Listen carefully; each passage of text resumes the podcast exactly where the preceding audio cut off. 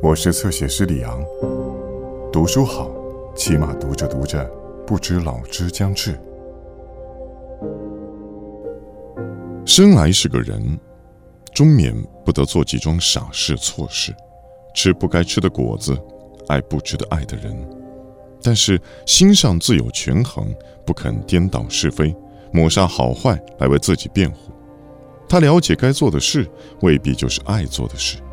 这种自我的分裂，知行的起初，紧张时产出了悲剧，松散时变成了讽刺。钱钟书写在人生边上，在非文学书中找到有文章意味的妙句，正像整理旧衣服，忽然在夹带里发现了用剩的钞票和饺子。虽然是分内的东西，却有一种意外的喜悦。譬如三年前的秋天，偶尔翻翻哈德门的大作《伦理学》，看见一节奇文，略微有一种人不知好坏，不辨善恶，仿佛色盲者的不分青红皂白，可以说是害着价值盲的病。当时就觉得这个比喻的巧妙新鲜，想不到今天会引到它。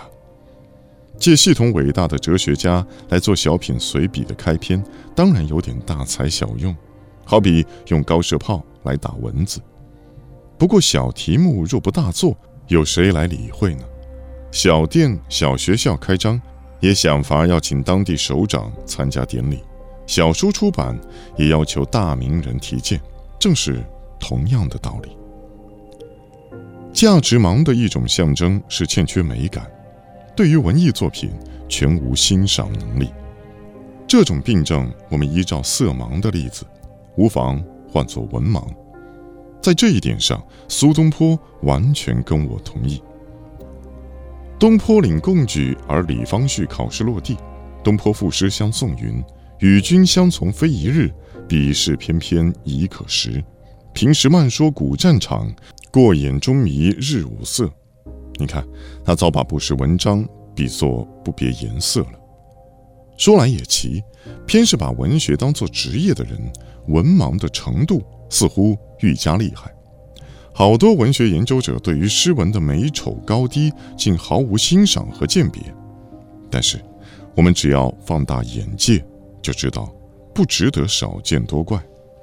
看文学书而不懂鉴赏，恰等于帝皇时代看守后宫，整日架在女人堆里厮混的，偏偏是个太监，虽有机会却无能力，无错不成话。非冤家不聚头，不如此，怎会有人生的笑剧？文盲这个名称太好了，我们该向民众教育家要他过来，因为认识字的人未必不是文盲。譬如说，世界上还有比语言学家和文学学家识字更多的人吗？然而，有几位文字语言专家看到文学作品时，往往不免乌烟瘴气，眼前一片灰色。有一位语言学家云：“文学批评全是些废话，只有一个个字的形意音韵才有确实性。”拜林之下，不禁想到格列佛在大人国瞻仰皇后玉胸，只见汗毛孔，不见皮肤的故事。假如苍蝇认得字，我想他是识字的。有《晋书·苻坚载记》为证。假如苍蝇认得字，我说他对文学和那位语言学家相同。眼孔生得小，世界想来不会远大。看诗文只见一个个字，看人物只见一个个汗毛孔。我坦白地承认，苍蝇的宇宙观极富于诗意。除了布莱克自身以外，所谓一花一世界，一沙一天国的胸襟，苍蝇倒是具有的。他能够在一堆肉骨头里发现了金银岛，从一小撮垃圾飞到另一撮垃圾时。领略到欧亚长途航空的愉快，只要他不认为肉骨头之外无乐土，垃圾之外无五洲，我们尽管让这个小东西嗡嗡的自鸣得意。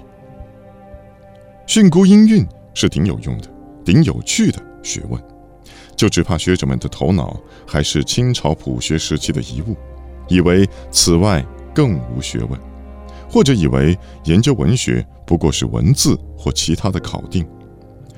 普学者的霸道是可怕的。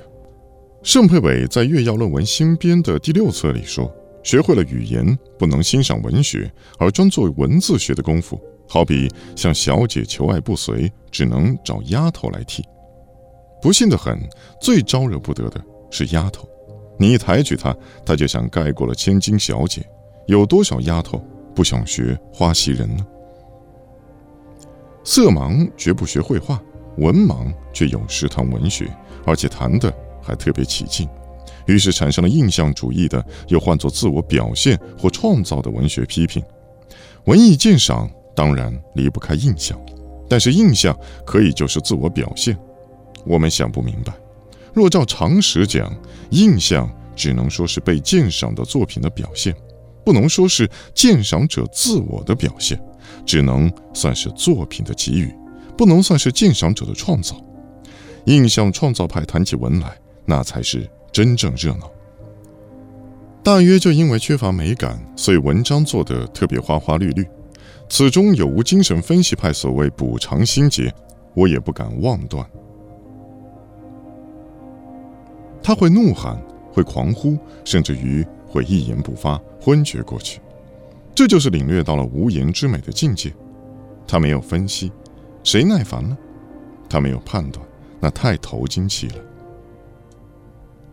灵感呀，纯粹呀，真理呀，人生呀，种种名词尽他滥用，滥用大名词，好像不惜小钱都表示出作风的豪爽。